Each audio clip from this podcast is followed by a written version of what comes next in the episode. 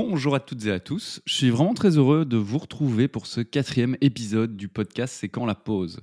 Comme d'habitude, si vous appréciez ce podcast, n'hésitez pas à vous abonner, à le partager autour de vous et à nous laisser vos avis, soit directement sur les plateformes de podcast, soit sur Twitter grâce au hashtag CQLP. Bonjour Lionel, bonjour Jérôme, comment allez-vous? Salut, bah pour ma part ça va super bien, en plus il fait beau, donc euh, rien à signaler de plus, c'est parfait. Bonjour Lio, bonjour Nico. Euh, tout va très bien de mon côté aussi. on a, on a à chaque fois un, un- un point météo, il faudrait qu'on fasse un point météo en fonction de nos, nos villes euh, respectives ici à Lisbonne. Toi C'est- Nico, ça va? C'est c'est effectivement également le, le retour du, du soleil euh, après euh, une période un peu plus, plus fraîche, euh, donc c'est assez cool. Euh, comme d'habitude aussi, on commence par un petit tour de table de nos actualités respectives. Est-ce que vous avez une anecdote croustillante à nous partager ou quelque chose de, spécial Ouais, une actualité? Jérôme? Ouais, bah moi je suis en train de, de préparer ma visite au salon Learning Technologies à, Londres là dans quelques jours. Et donc voilà, je suis en train d'éplucher un peu le, le programme qui, comme chaque année, est, je trouve très très euh, très alléchant et qui cette année, je trouve, fait la part belle à, à- bah, à mon avis euh, lié au contexte post-Covid. Mais euh, voilà, retour de, de l'humain aussi et du tous les aspects collaboratifs, social euh, et autres. Donc euh, voilà. Top. De mon côté, euh, bah, comme vous le savez, je suis à Lisbonne. J'avais dit dans le dernier épisode que je débrieferais un peu cette, cette aventure à Lisbonne. et, finalement, l'actualité, c'était plutôt de parler du nouveau branding du podcast. Donc, j'ai très peu parlé de cette aventure. Mais donc, par rapport à, à ça, je trouve Enfin, la, la vie à Lisbonne est assez chouette. Je sais pas euh, qu'est-ce qui fait euh, que euh, Lisbonne est un peu le hub de pas mal de choses et de pour pas mal de gens également. Il y a plusieurs conférences qui se déroulent en ce moment pendant cette période à, à Lisbonne. Sur, il y en a une sur les, les NFT. Bon, ça sort un peu du domaine de l'éducation. Il y a une conférence OpenEdX, je pense, la, la semaine prochaine. Il y a pas mal de, de créateurs de contenu aussi qui sont pour l'instant à Lisbonne, des créateurs de contenu qui sont assez actifs dans le domaine de la formation. Donc, de mon côté, c'est très riche, euh, mais ça devient euh, peu à peu difficile d'enchaîner les, les journées de boulot et euh, les soirées de, de discussion assez profondes sur, sur la formation. Donc, T'appelles ça discussion toi? J'aime bien comment les soirées de discussion profonde. Voilà, voilà. on, on- on refait monde de la, de, ouais, de la formation et euh, il y a, d'ailleurs plusieurs interviews qui, qui sortiront dans, dans ma newsletter euh, learnability.news, un petit instant en promo. Euh, mais donc, euh, c'est vraiment assez chouette. Et à côté de ça, bah, c'est c'est un peu essayer de, de combiner le, le fait de, de travailler tout en explorant une, une ville.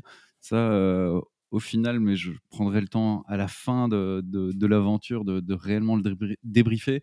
Mais je dirais que c'est assez difficile euh, parce que euh, ben, on, reste quand même dans, ce mood de travail. En tout cas, j'ai du mal à, me couper, même si parfois je prends des demi ou des journées euh, off, ben, dans un- une journée off au milieu d'une semaine, il y a quand même le, boulot qui, reste en tête. Donc, c'est assez difficile et je pense que pour l'avenir, je serais plus dans, dans une optique de soit de partir pour travailler et vraiment d'être dans, dans l'optique travail, soit de vraiment partir en profitant. Mais combiner les deux, c'est un petit peu difficile, mais ce sera à débriefer. Pour ma part, j'avais teasé quelque chose dans l'épisode précédent, donc à mon avis, ça n'a pas dû être facile de, gérer l'attente pour que je vous dise de quoi il était question.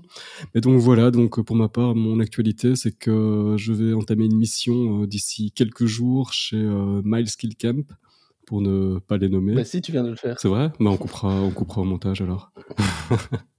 et voilà, donc je suis hyper, hyper content de, de les rejoindre pour, euh, pour discuter avec eux de, et, avec, et pour eux de, de stratégie learning, Oui, et Cocorico, entreprise belge. évidemment basée à, basée à Tournai.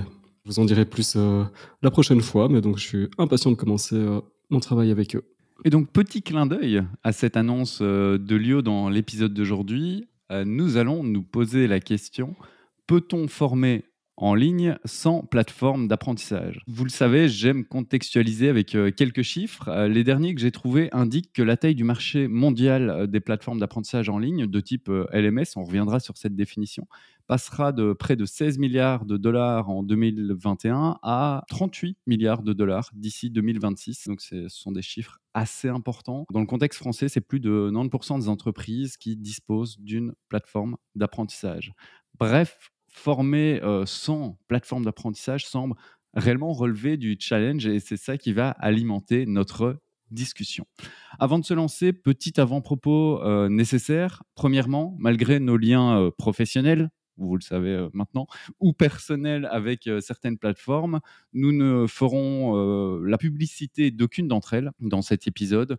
si nous en citons durant l'épisode, ce sera uniquement à titre d'illustration, par exemple pour leur fonctionnalité.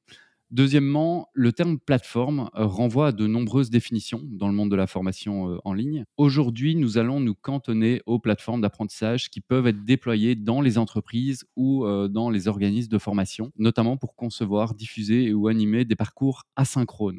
Nous ne parlerons donc pas des plateformes de type marketplace comme Udemy ou LinkedIn Learning ou des plateformes d'apprentissage synchrone comme Zoom, Big Blue Button ou Teams. Ceci étant dit, nous allons pouvoir euh, commencer l'épisode avec la première question. Lionel Jérôme, euh, quelle est la meilleure plateforme de votre point de vue? Ça commence bien. histoire qu'on soit tous bien à l'aise. Des noms, des noms, des noms. Non, non, mais je, déconne. C'était juste un, clin d'œil à une question qui nous est euh, souvent euh, posée. Euh, mais teasing, on terminera quand même par quelques conseils pour choisir votre plateforme. mais on ne, on ne, répondra pas à cette grande question de quelle est la meilleure plateforme. Avant cela, au-delà de mon amour pour les chiffres, vous savez que j'ai aussi une réelle affection pour les définitions. nous allons donc commencer à définir ce qu'est pour nous trois, une plateforme euh, d'apprentissage. Et je commence avec une définition générale sur laquelle, euh, les gars, je vais vous proposer de vous positionner. Une plateforme est un logiciel qui permet de créer, diffuser et gérer des dispositifs de formation en ligne au sein d'une seule et même interface. Que pensez-vous de cette définition? Qu'est-ce qu'on lui ajoute ou qu'est-ce qu'on lui retire éventuellement? Ce que je trouve intéressant, la définition, c'est une seule interface. Je pense que ça, c'est vraiment pour moi euh, une des, plus-values de cette plateforme-là, c'est d'avoir une espèce de hub euh, où euh, on peut rassembler l'ensemble des, ressources, du matériel lié au, dispositif et au parcours de formation. Moi, j'aime bien le concept d'une seule interface dans cette définition-là. Moi, je crois que je, me situerais plutôt à, l'autre extrême, c'est-à-dire que j'enlèverais tout de la définition. Et euh, quelque part, ouais, tout, je, ne suis pas un casseur pour casser. Hein. Je, je, pense que c'est plutôt ce qu'on en fait qui rend la chose plateforme d'apprentissage. C'est-à-dire que tout, tout peut être plateforme d'apprentissage ou euh, pour, pourvu que, que ce soit non pas présenté comme tel, mais que ce soit que ça s'y prête. Donc, euh, en gros, pour moi, la base de, de la plateforme d'apprentissage, c'est de, ce serait de l'hébergement de contenu avec chaque fois des, euh, des éléments en plus qui peuvent la, grader ou des, fonctionnalités en plus qui peuvent euh, la, faire sortir de, fonctionnalités de base. Mais enfin, qu'on ne s'y trompe pas, un, bête dossier sur OneDrive ou euh, un truc comme ça, c'est pas ou sur Dropbox ou sur, je vais en citer d'autres, c'est pas, ça fait pas plateforme d'apprentissage, mais il y a plein d'outils qui n'en sont pas dans leur définition et qui pourraient l'être, d'après moi. Des noms, des noms, des noms.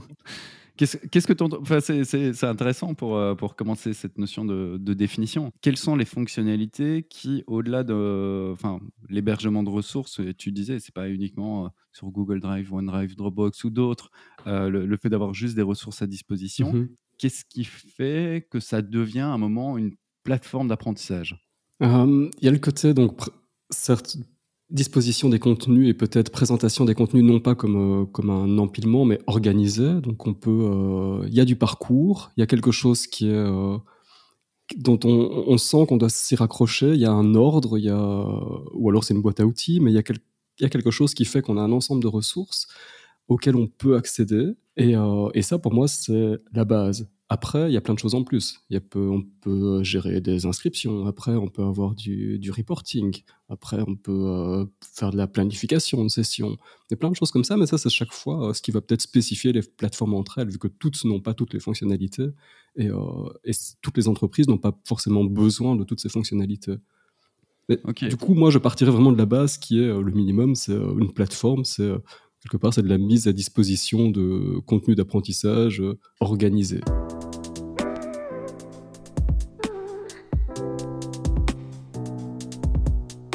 On, va, on va essayer de, définir euh, la plateforme avec ce que n'est pas une plateforme.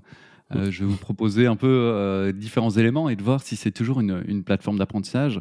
Euh, déjà, peut-être distinguer des plateformes. Alors, j'ai dit qu'on ne parlerait pas du Udemy, LinkedIn Learning ou, ou- ou d'autres, mais on a des plateformes qui vont être externes, des plateformes.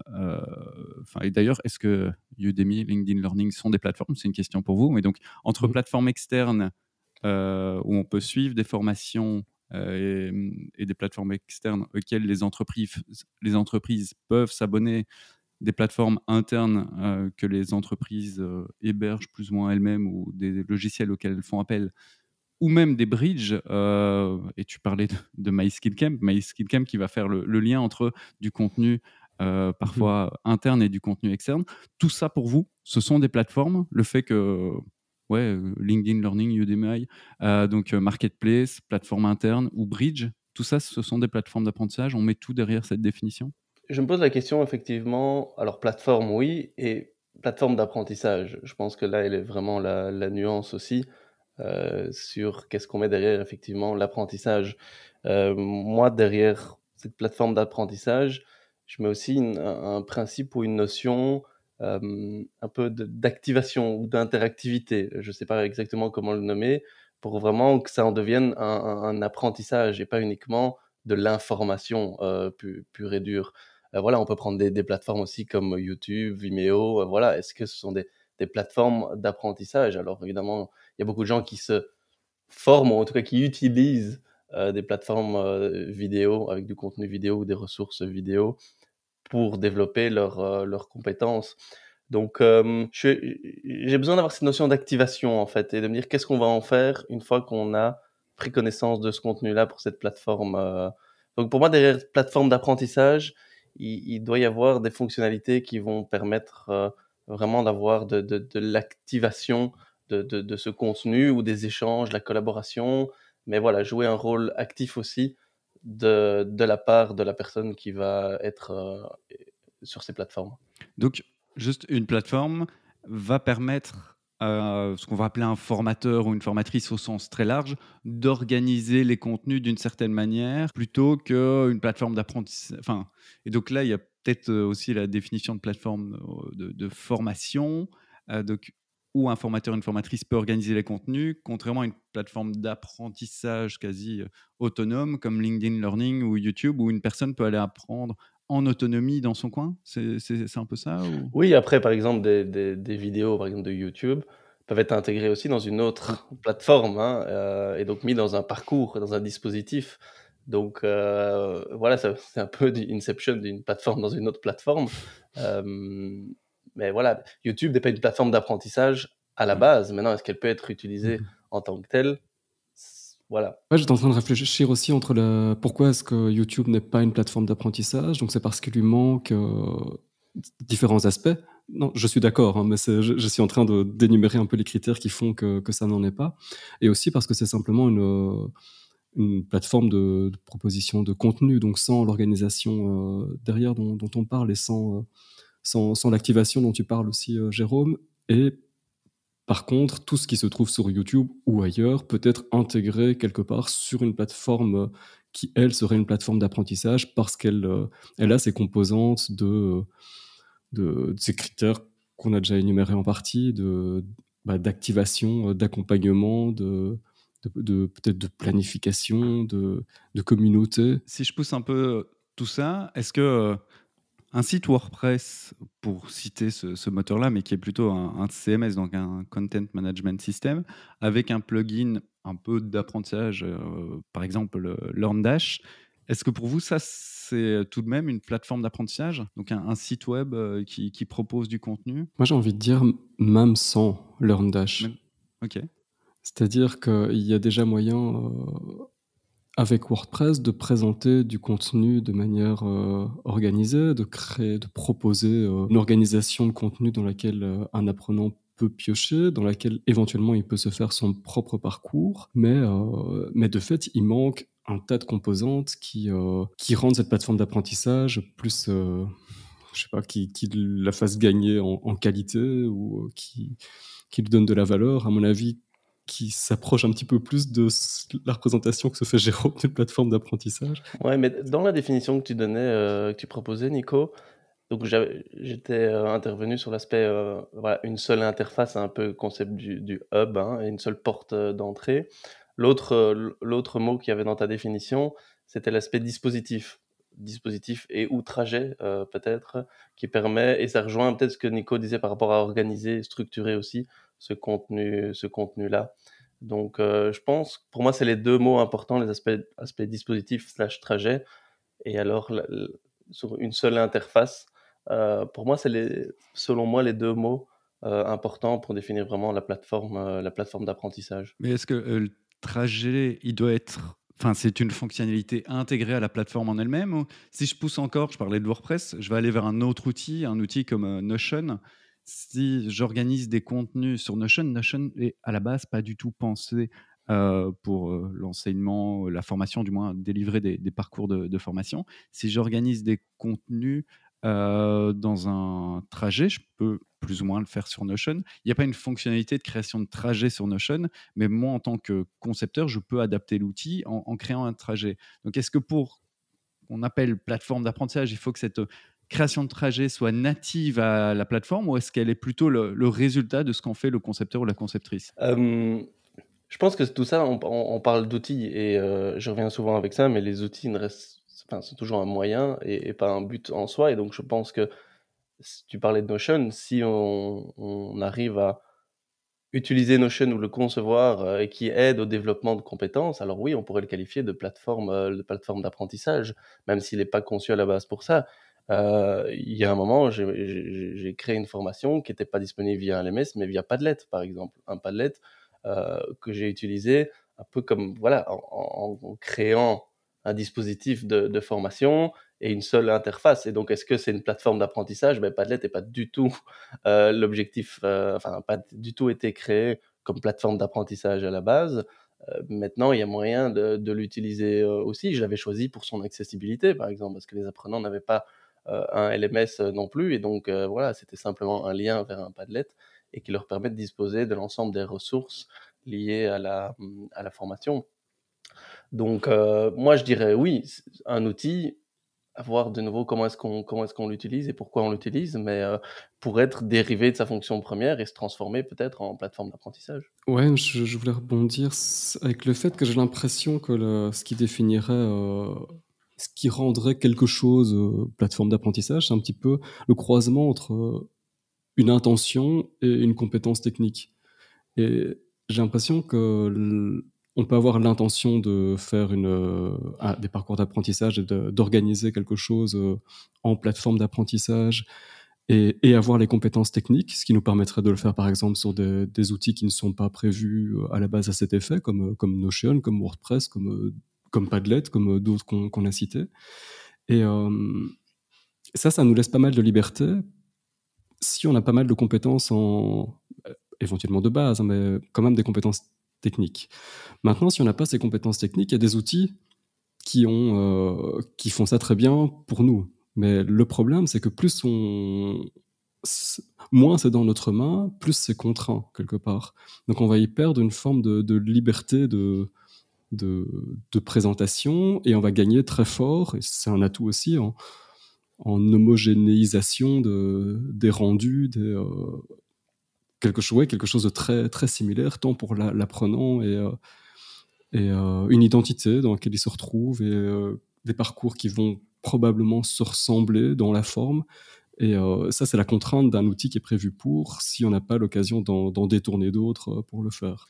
Mais là, si on a par exemple un formateur ou une formatrice qui a peu de compétences techniques ou l'habitude de former avec des outils euh, digitaux, est-ce qu'il est plus facile à créer une formation dans une plateforme apprentissage type LMS ou dans un, dans un Padlet quoi qui alors, qui a la plateforme LMS qui va être conçue pour ça, hein, qui va être on dirait plus intuitif pour créer son, trajet là avec un outil auteur intégré avec euh, ou un ou un Padlet.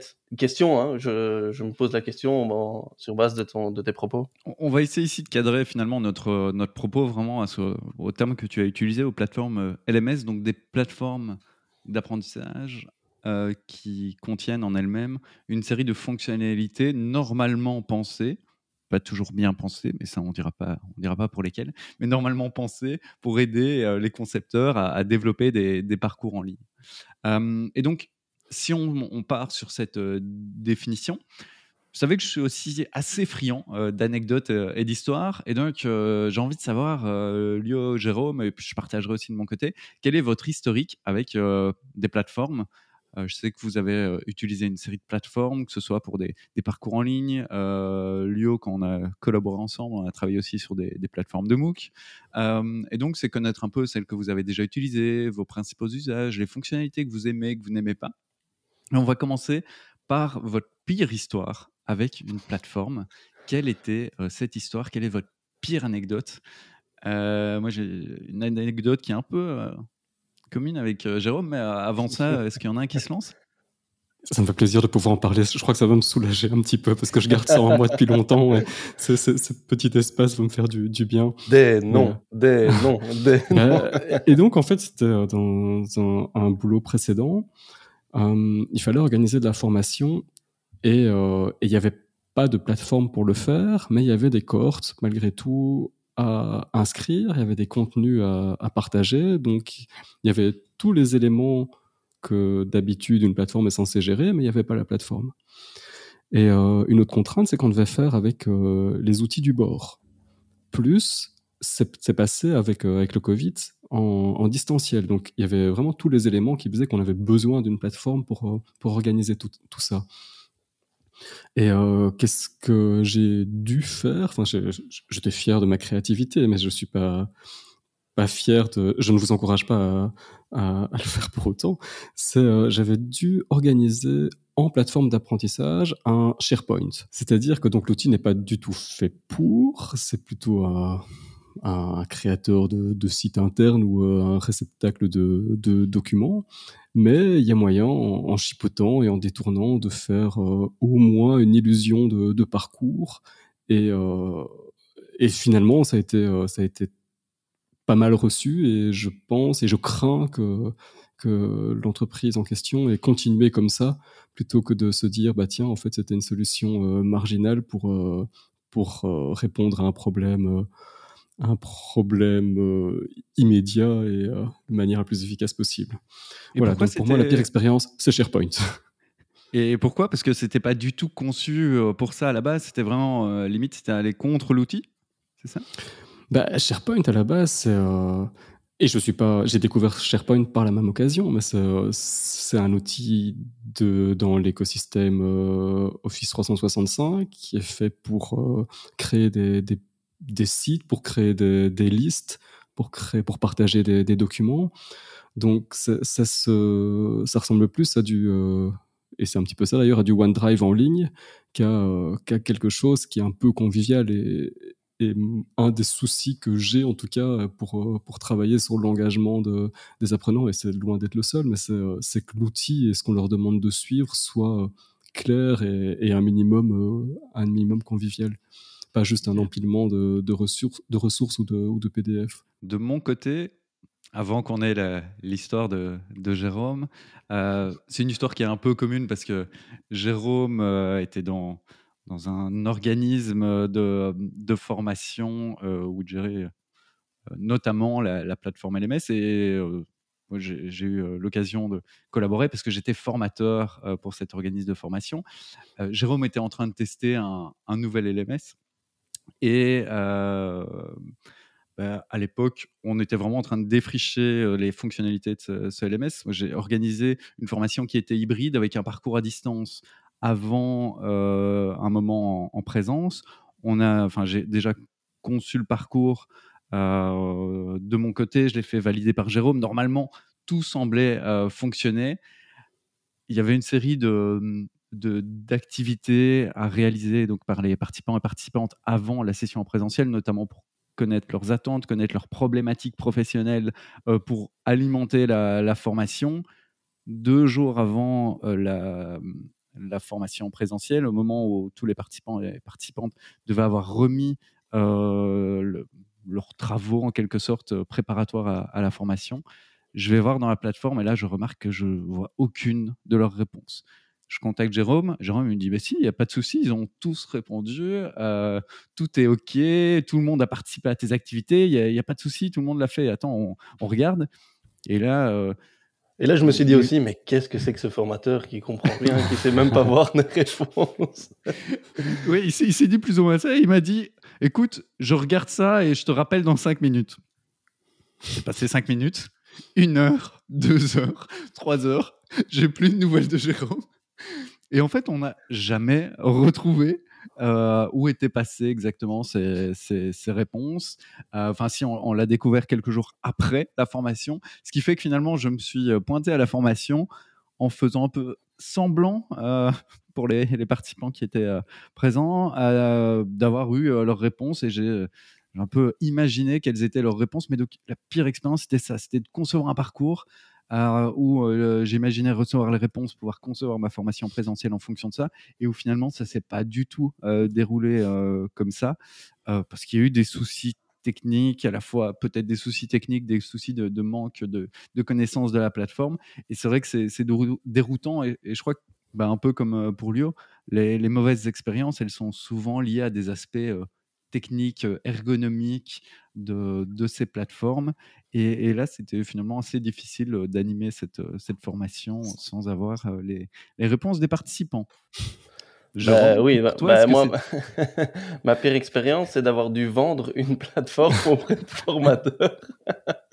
Donc, c'était de l'autre côté. Donc, effectivement, le but était d'implémenter cette plateforme au sein de, de l'organisme de formation et en fait, moi-même, j'étais un peu perdu par rapport à cette, à cette plateforme-là. Je m'y retrouvais pas vraiment et correspondait pas complètement à la manière dont on, nous, on fonctionnait. et donc, bah, justement, pour être un peu sûr, je me disais, est-ce que c'est de mon côté ou est-ce que de manière générale, c'est pas, ça correspond pas tout à fait à nos besoins? Et donc, bah, au travers de différentes expériences live, hein, donc j'ai demandé à différents formateurs d'éprouver cette plateforme-là, d'aller dedans, et donc euh, aussi avec des vrais groupes, des vrais apprenants et des vraies apprenantes. Et donc une session de... Enfin, une, je crois que j'ai fait 6-7 sessions pilotes comme ça. Et euh, bah, à la fin, la conclusion était oui, effectivement, ça ne correspond pas du tout à la manière dont on fonctionne. voilà, donc pas une mauvaise plateforme en soi, mais tout à fait à l'opposé de ce qu'on avait besoin et de la manière dont on fonctionnait aussi.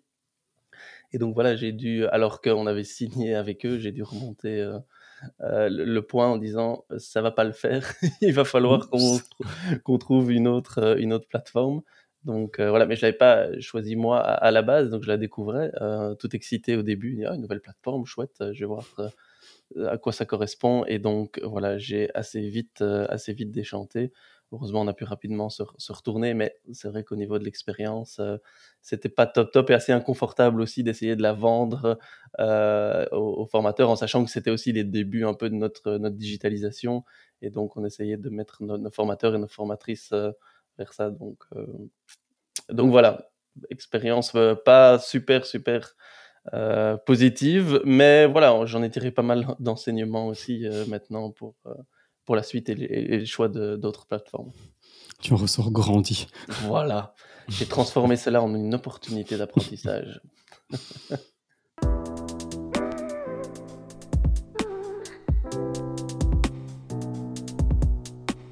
c'est intéressant, tu as dit, euh, on a dû retrouver une autre plateforme, donc ça va être intéressant, c'est de comprendre le rôle que jouent finalement ces, plateformes euh, bah, pour toi dans un mm-hmm. organisme de formation, pour, pour nous tous dans, dans, la conception de parcours d'apprentissage. Et donc, je voulais un peu comprendre, avant de se poser la question de est-ce qu'on peut réussir à former sans plateforme, c'est de comprendre le rôle euh, que ces plateformes jouent pour vous dans, dans la conception de, de, parcours en ligne.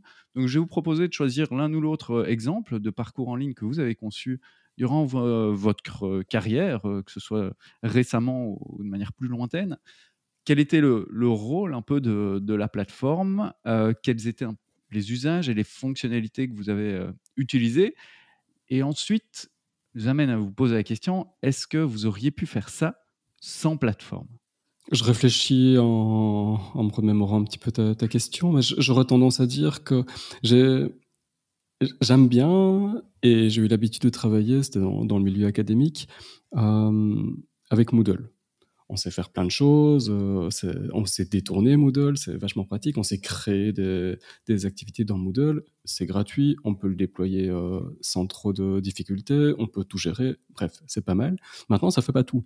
Donc, on a eu, dans le cadre d'un projet, c'était à l'université, un, besoin que la plateforme ne pouvait pas remplir. Et pourtant, c'était un besoin d'apprentissage, c'était pour les étudiants euh, euh, qui avaient besoin d'outils de, remise à niveau.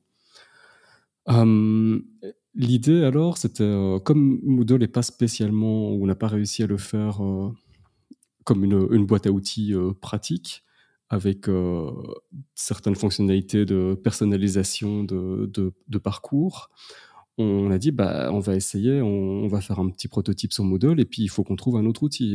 Et, là du coup on a dû passer euh, et je rebondis sur ce que tu disais précédemment, Nico, on a dû passer sur un, WordPress. On s'est dit, bah là, on a plus de, latitude, ou en tout cas, elle est différente.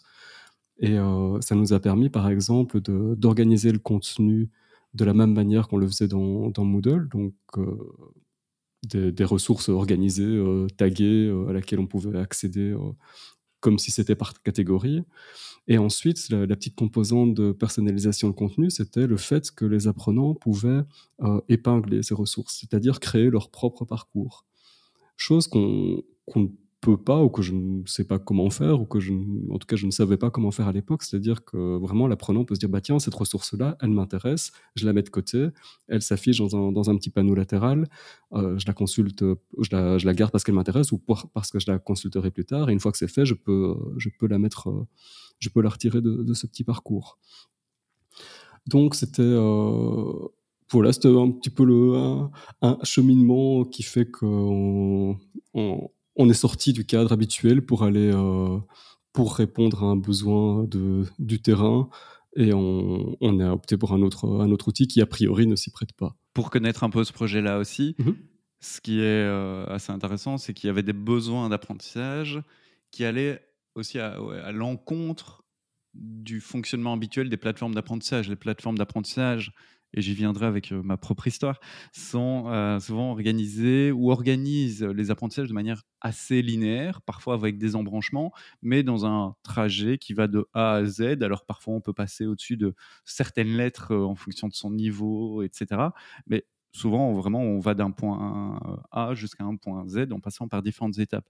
Dans ce projet-là, une des fonctionnalités principales, c'était de permettre aux apprenants de taper un certain nombre de mots-clés pour tomber sur certaines ressources, chose qui n'est pas du tout envisagée euh, dans la plupart des, des plateformes d'apprentissage, vraiment on va proposer un parcours et beaucoup moins cette approche de recherche par, par soi-même, de se dire je cherche cette information-là et je veux avoir un grain de, contenu qui va m'intéresser sur cette information-là. En tout cas, à l'époque, c'était le cas et sur Moodle, ça ne remplissait pas cette fonction. Donc, intéressant aussi de voir que derrière les plateformes, il y a des fonctionnalités, il y a aussi des philosophies d'usage, des manières de, de penser la, plateforme et on, on, pourra en rediscuter sur, sur le choix des plateformes et de comment choisir ces plateformes. Je, rajouterais juste en vitesse une autre petite fonctionnalité euh, qui, était, euh, qui s'est révélée très pratique dans, dans le, ce, cas précis, qui est que quand on consultait une ressource, donc on est vraiment dans une boîte à outils, il y avait aussi de la suggestion de d'autres ressources qui pouvaient nous intéresser. Donc ça anticipait un petit peu nos besoins, ça faisait connaître les autres grains, et je trouve ça pratique, et, et ça ne se trouve malheureusement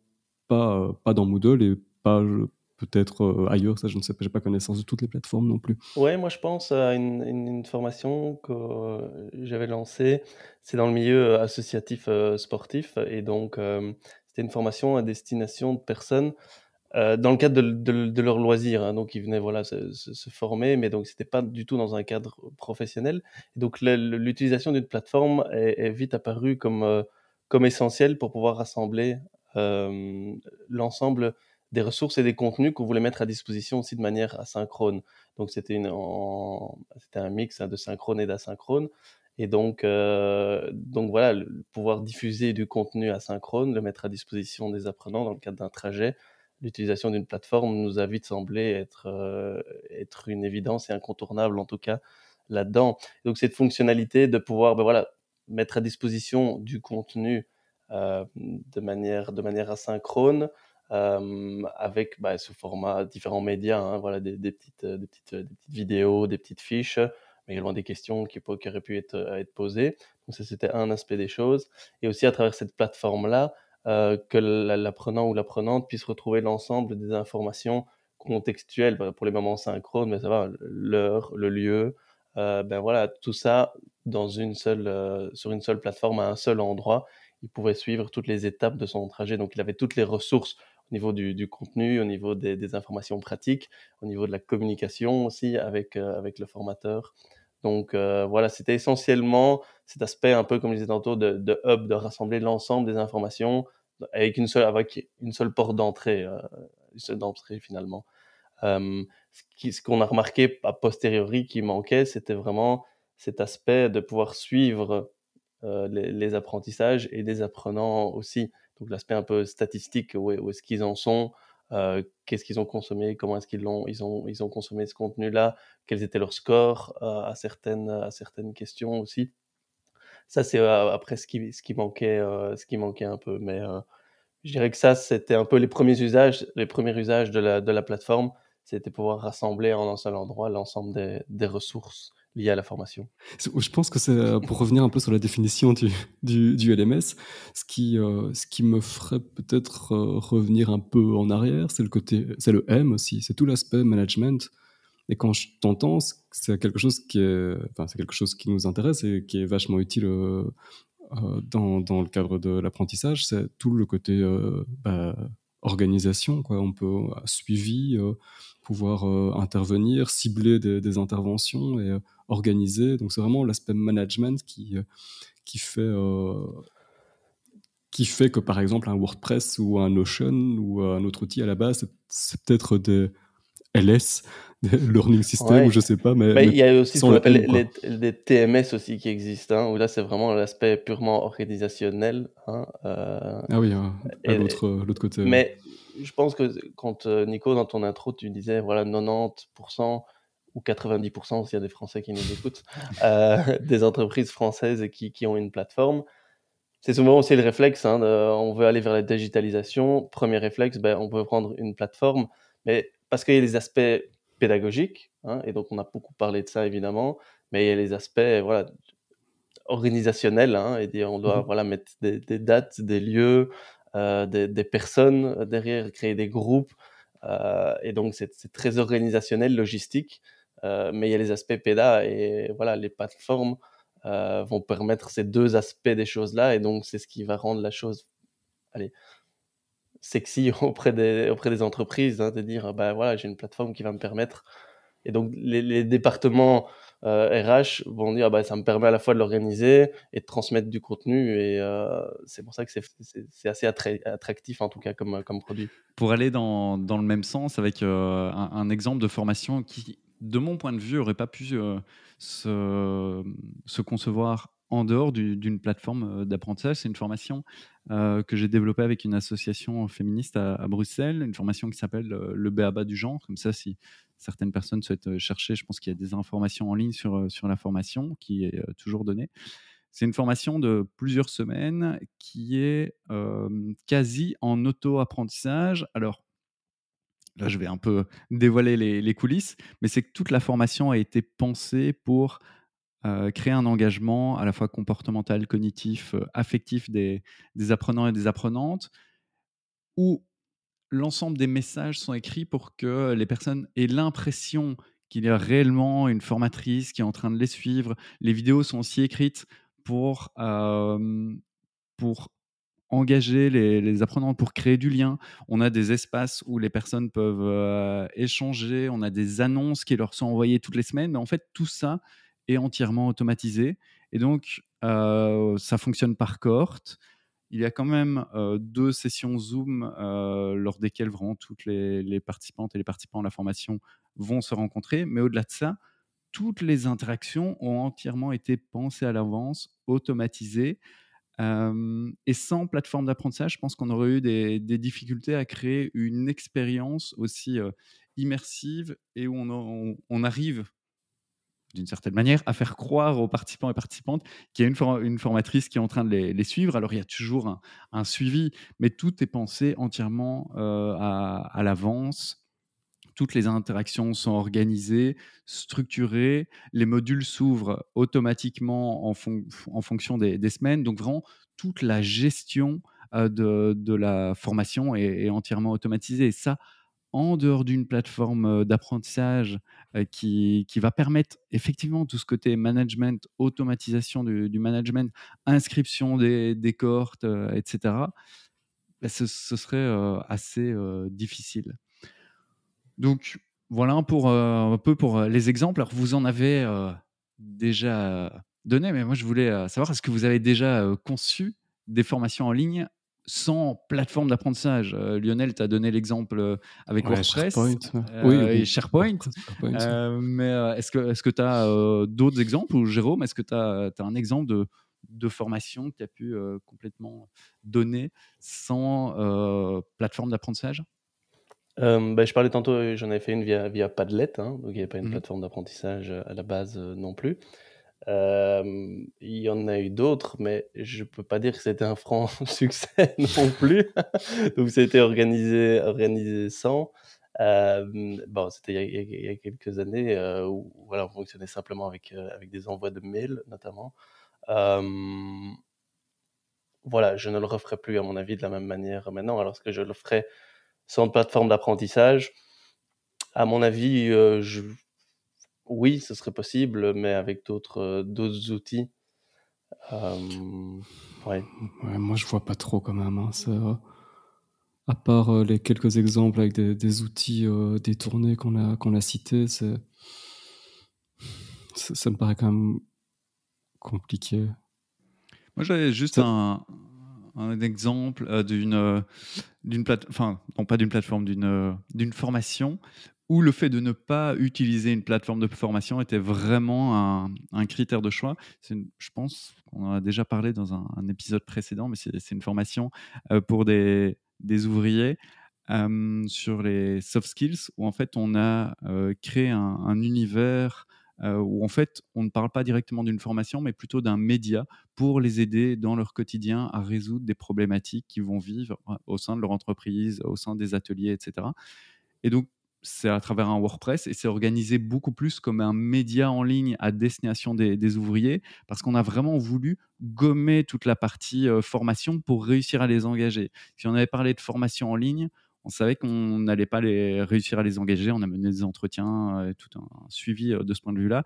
Ça n'aurait pas fonctionné. Donc, vraiment, le choix de ne pas utiliser une plateforme d'apprentissage pour créer ce parcours de formation en ligne était limite euh, l'argument qui a fait qu'on a réussi à former ces, ouvriers. Donc parfois, le, voilà, gommer l'aspect formation pour certains publics et ne pas utiliser une plateforme de formation, peut-être ce qui va permettre d'engager les, participants. Donc voilà. Quitter, le côté formel, quoi. Ouais. ouais. Clairement. Mais on, voit quand même que de manière générale, euh, les, les, plateformes d'apprentissage jouent un, un réel rôle dans les organisations, dans les entreprises. et je voulais arriver sur, sur un point qu'on a promis au début de cet épisode, c'est de se poser la question de comment choisir sa plateforme d'apprentissage. Alors juste en, termes de, de définition, peut-être distinguer deux grands types de, plateformes d'apprentissage et de plateformes LMS. Euh, c'est d'une part des plateformes euh, hébergées en mode euh, SaaS, on appelle Software as a Service, dont les données sont stockées sur un serveur Internet de type cloud qui sont donc fournis par une société externe et donc le, le, contenu est hébergé en dehors de l'entreprise, ou des LMS qui vont être hébergés en local, ce que permet par exemple Moodle, et d'ailleurs Moodle permet les deux. Moodle permet de télécharger euh, le, moteur Moodle, de l'installer sur un serveur de l'entreprise et de, tout gérer au sein de, cet espace-là, ou d'utiliser les services cloud de Moodle euh, et de pouvoir héberger euh, la plateforme en dehors de, l'entreprise. Donc ça, c'est une distinction qui peut déjà amener à un critère de choix.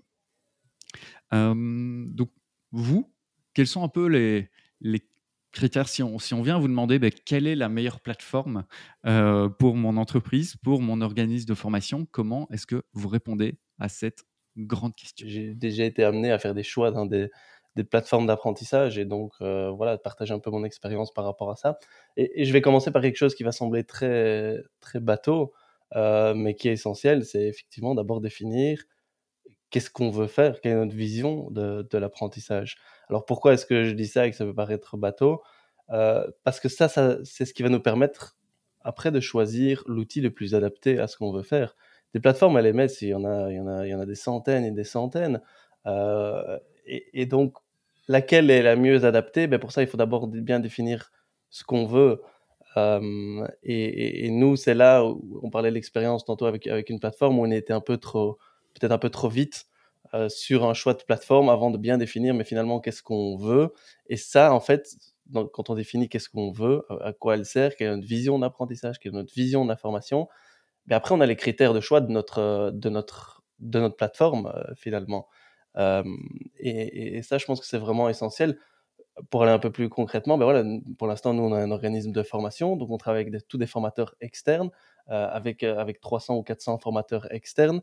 C'était super important d'avoir une plateforme qui soit super, super intuitive dans la création de trajets, parce qu'on ne pouvait pas euh, se permettre qu'une personne euh, prenne 20 euh, heures, 30 heures, 40 heures à déjà comprendre comment fonctionnait la plateforme avant de pouvoir créer du contenu. Alors que pour un autre, une autre une autre entreprise, ça va être, ben, nous, on a des concepteurs de formation internes, on a une équipe de 20 learning designers internes. Ben, eux, ils peuvent prendre un peu plus de temps pour bien comprendre la plateforme et travailler avec, avec des bibliothèques de contenu partagées et autres. Et c'est pas, pas un souci. Donc, voilà, c'est d'abord bien définir qu'est-ce qu'on veut, comment on fonctionne. Euh, voilà, est-ce que vous êtes fort porté sur l'aspect euh, collaboratif, par exemple, de la plateforme, échange? Est-ce que les statistiques sont importantes pour poursuivre les, apprentissages? Est-ce que vous voulez diffuser du contenu, créer vous-même euh, Ou est-ce que c'est plus de la, de, la, curation de contenu, intégration de contenu externe? Donc c'est vraiment important de bien définir ça. Et par après, finalement, le choix est assez assez facile parce que ben voilà, ça sont les critères que, que, que nous on veut et, c'est du coup les, fonctionnalités qui sont là aussi. Je pense que quelque chose qui est très important aussi dans le choix d'une plateforme, c'est la, mmh, la relation que vous allez pouvoir aussi avoir avec le prestataire. je pense qu'une plateforme, ça va être vraiment l'élément, elle est assez central et assez important et donc pouvoir, aller, que ça se passe bien avec le, avec le formateur, qu'il y ait une relation de confiance qui puisse s'établir et voir comment est-ce que le prestataire peut vous aider aussi à vous approprier et à intégrer la plateforme d'un point de vue technique, d'un point de vue pédagogique, d'un point de vue, euh, je pense que ça c'est aussi un critère important, quel support qui va pouvoir, euh, qui va pouvoir offrir. Bon, évidemment, l'aspect budgétaire et en tout cas le, business model qu'il y a derrière est évidemment aussi important. Hein. Est-ce que ça fonctionne en crédit, en licence euh, Voilà, nous on a un organisme de formation pour le moment et donc fonctionner en crédit est beaucoup plus intéressant. Euh, qu'avec des, licences euh, permanentes, par exemple, euh, puisqu'on a des personnes qui viennent chercher des formateurs. Donc l'aspect budgétaire et business model est évidemment important. Et alors aussi, et ça c'est vraiment aussi des partages d'expérience, vous octroyez, enfin essayez d'avoir un moment pour tester cette plateforme-là, vraiment, et, la tester en live.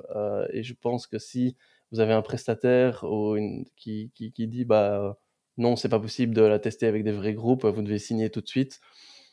Moi, je ne signerai pas alors, dans la relation de confiance et dans le fait de ne pas pouvoir le tester. Je pense que c'est suffisamment important pour avoir une période de, pilote euh, et de pouvoir vraiment tester, tester ça. Je pense que c'est euh, super important à prendre en compte comme critère de choix. Et ça permet de voir en même temps ben, la relation de confiance avec le prestataire et aussi si elle correspond vraiment dans la réalité à vos, besoins.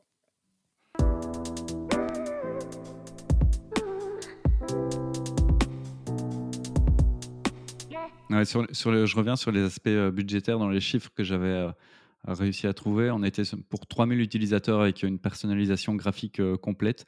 Le coût moyen s'établit plus ou moins à 30 000 euros.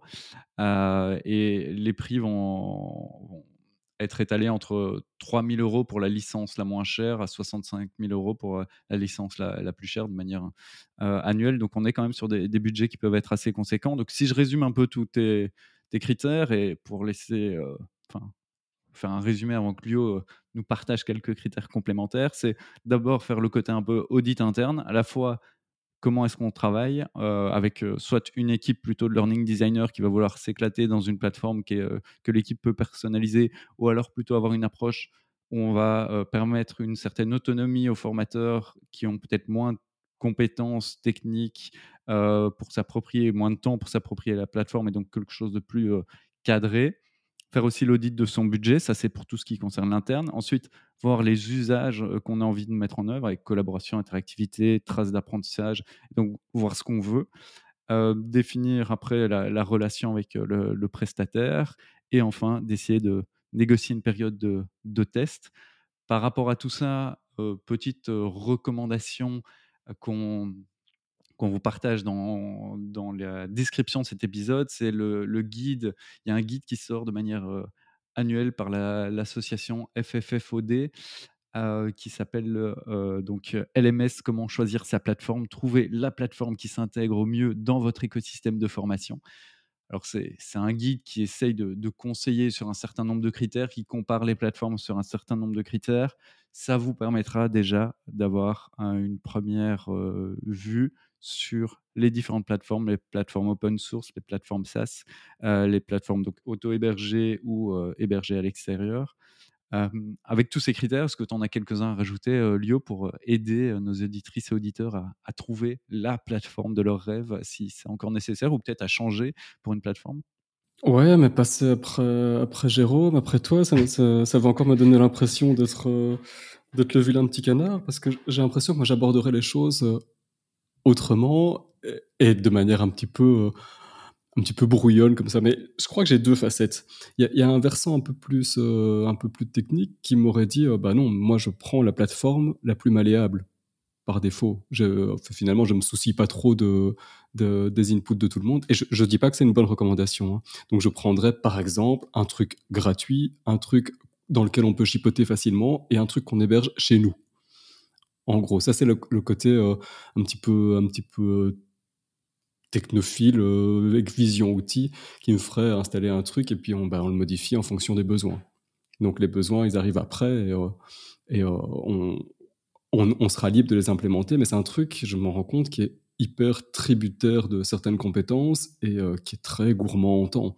Faire les choses dans le bon ordre, c'est-à-dire l'ordre que vous suggérez, c'est sûrement quelque chose de, de de, plus bénéfique à, l'apprentissage et euh, garant d'une meilleure, euh, d'une meilleure mise en place. C'est ton côté bricoleur, hein, vraiment passé par euh, la, dimension. Je, mets les mains dans le cambouis pour, pour voir. Mais... Ouais, ouais.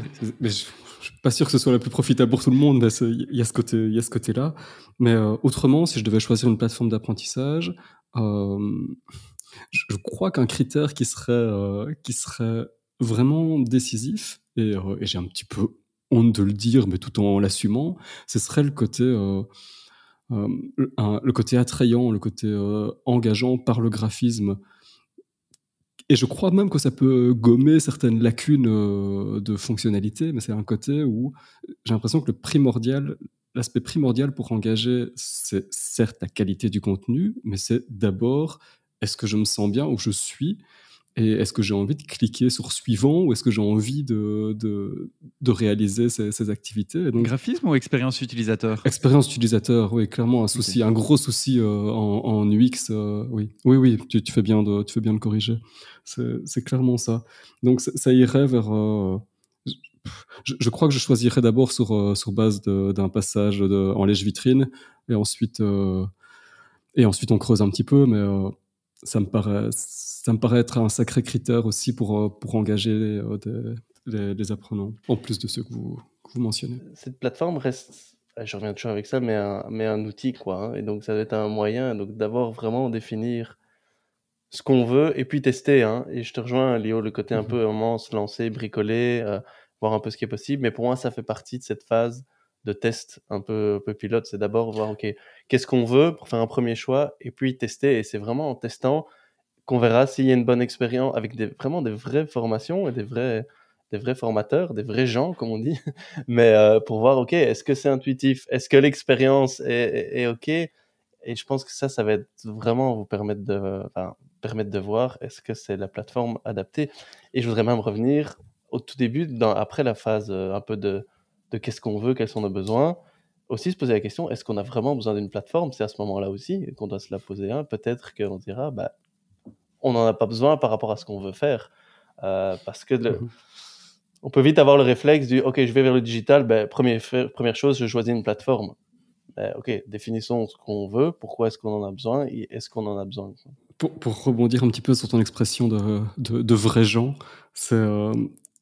Je crois qu'il faut mesurer aussi un, équilibre entre euh, le côté j'ai envie de quelque chose qui soit adapté globalement à tout le monde, auquel cas je peux choisir une, une, euh, plateforme qui me paraisse répondre à un, certain nombre de critères. Et euh, le côté, et c'est le penchant vers lequel j'ai tendance à, aller, et, et je pense pas que ce soit une vision réaliste, encore une fois, c'est le côté, tiens, peut-être que tel formateur a pas envie de faire comme tel autre.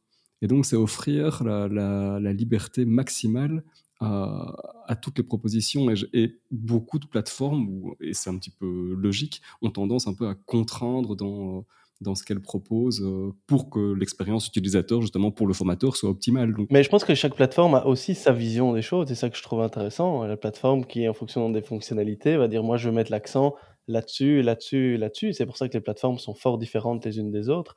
Et c'est pour ça que je trouve vraiment intéressant de dire moi je veux ça, ben, je vais aller vers une plateforme qui a la même vision que moi aussi. Donc, un des autres critères, c'est de demander, à mon avis, je pense que moi, je l'avais fait euh, pour, pour un, choix de plateforme, j'avais demandé à, voir, OK, quelle est votre vision, donc vraiment au prestataire, quelle est votre vision dans les cinq années à venir de l'évolution de la formation? Et donc, euh, voilà, parce que c'est des plateformes, on, signe généralement pour plusieurs, plusieurs années aussi, hein, on ne change pas tous les, tous les trois mois, donc voilà, quelle est un peu la vision. Donc, je pense que c'est toujours intéressant de, de, voir un peu quelle est la vision aussi du prestataire par rapport à, l'apprentissage parce qu'eux-mêmes ont leur vision et donc développent les fonctionnalités euh, en conséquence de, cette vision-là.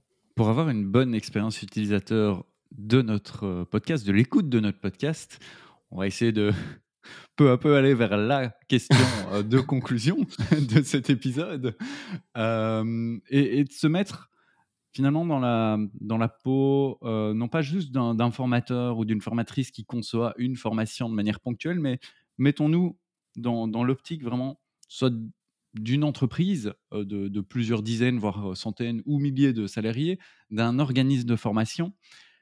Est-ce que aujourd'hui, une entreprise ou un organisme de formation peut former, organiser de la formation en ligne sans plateforme d'apprentissage La question de conclusion de cet épisode, Lionel?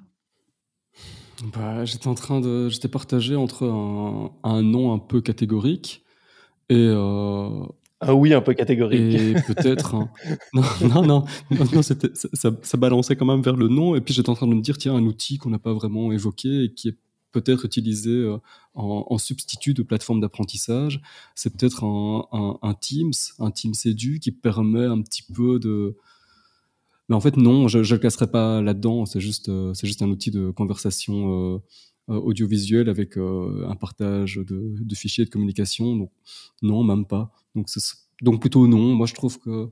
Teams, c'est quand même pas mal utilisé, du moins dans le monde de l'éducation et éducation scolaire obligatoire, comme, comme plateforme d'apprentissage. Hein, donc.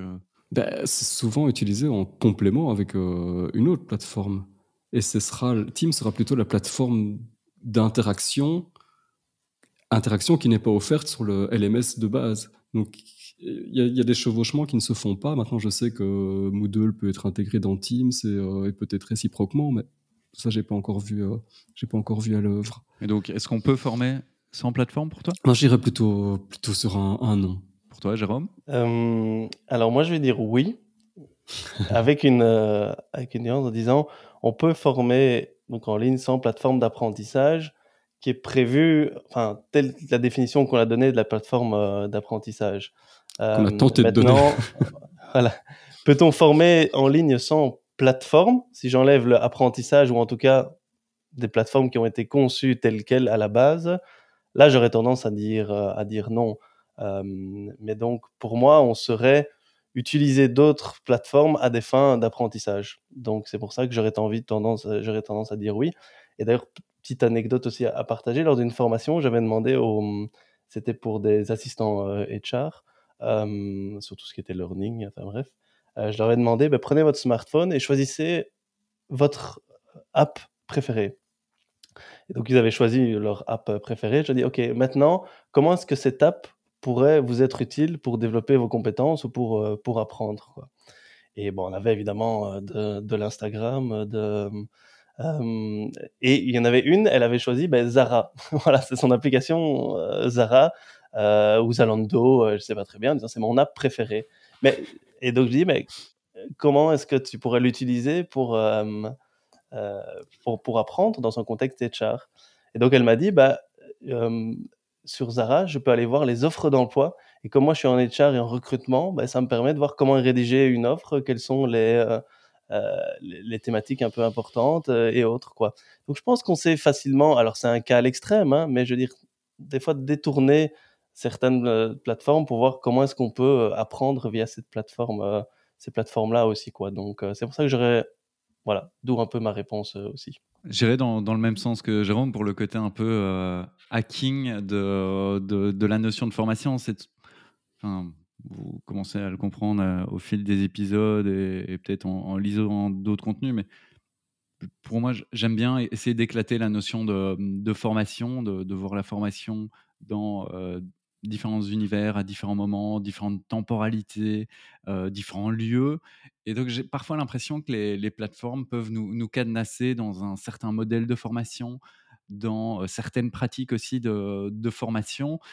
Et donc j'aurais tendance à dire que, que oui, euh, on peut et, quasi on doit pour évoluer, pour essayer d'innover sur le plan pédagogique, il faut essayer de se résoudre peut-être à, sortir des, plateformes pour tenter d'autres modes de formation en ligne.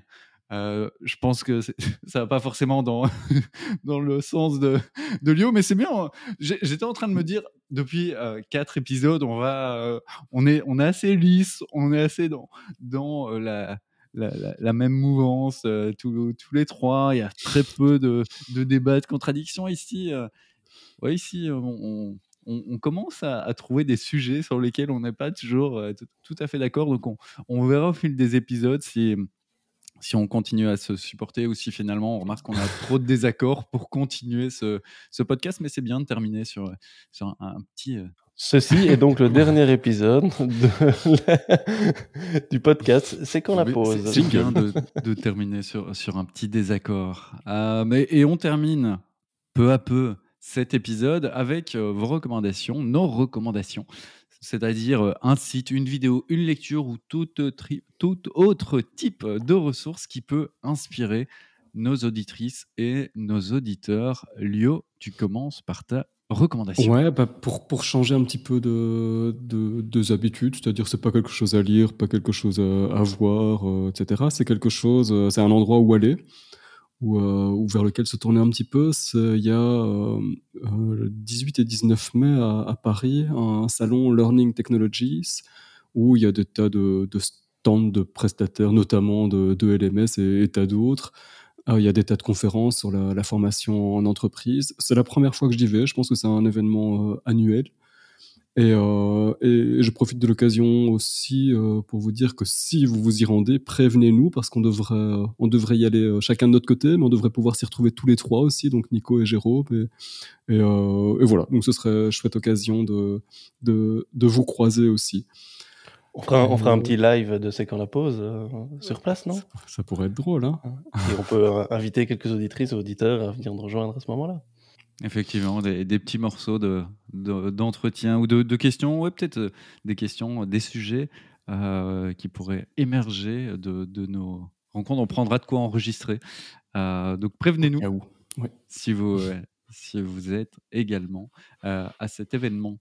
Moi, de mon côté, c'est une vidéo, une vidéo sur le compte personnel de formation. Alors c'est quelque chose qu'on connaît moins en Belgique, enfin ou pas du tout, euh, qui, est, très franco-français. Mais donc en France, depuis quelques années, 38 millions de Français possèdent donc un compte sur lequel s'accumule de l'argent pour accéder à des formations. Je crois que c'est plus ou moins 500 euros euh, par an qui sont euh, cumulés jusqu'à hauteur de 5 000 euros, 5 ou 8 000.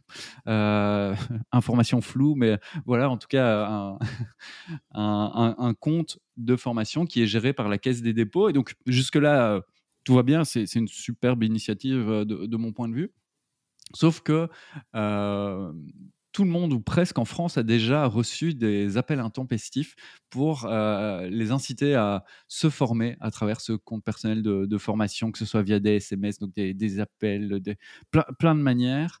Euh, et donc, je vous conseille une vidéo du youtubeur euh, Sylvain ou Sylvain qui partage une enquête sur toutes les arnaques autour du compte personnel de formation et il montre les usurpations d'identité, la surfacturation de certaines formations qui coûtent 60 euros, qui sont vendues 3 ou 4 000 euros, des fraudes, l'utilisation également d'influenceurs pour promouvoir certaines arnaques.